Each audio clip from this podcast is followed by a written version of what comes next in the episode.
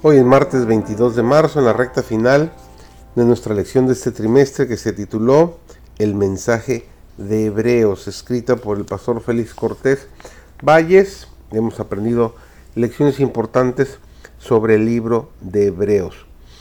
Servidor David González, el título de nuestro estudio de hoy es Acordaos de vuestros pastores.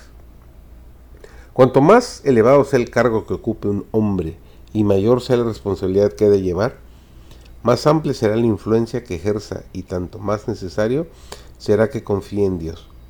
Debe recordar siempre que juntamente con el llamamiento a trabajar, le llega la invitación a andar con circunspección delante de sus semejantes. Debe conservar delante de Dios la actitud del que aprende. Los cargos no dan santidad de carácter honrando a Dios y obedeciendo sus mandamientos es como un hombre llega a ser realmente grande. La senda de los hombres que han sido puestos como dirigentes no es fácil, pero ellos han de ver en cada dificultad una invitación a orar. Nunca dejarán de consultar a la gran fuente de toda sabiduría.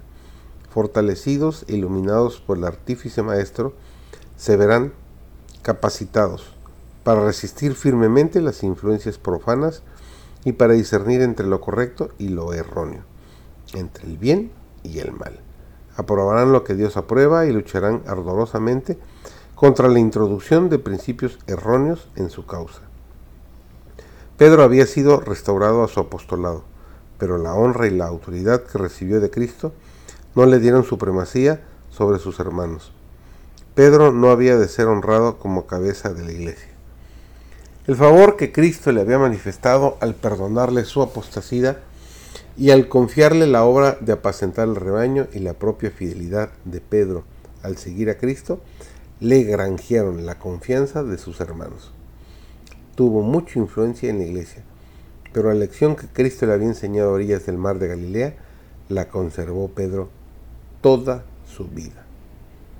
Dios desea que oremos muchos más y que hablemos mucho menos el umbral del cielo está iluminado por los rayos de su gloria, y Él hará brillar esta luz en el corazón de cuantos sostengan con Él relaciones normales.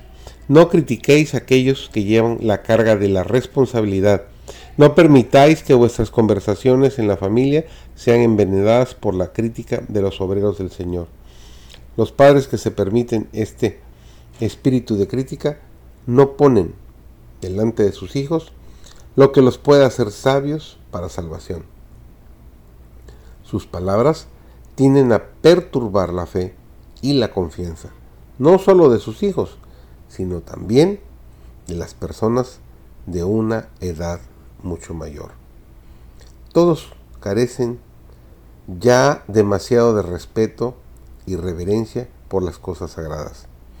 Satanás se apresurará a cooperar celosamente con quien critique para provocar la incredulidad, la envidia, los celos y la falta de respeto.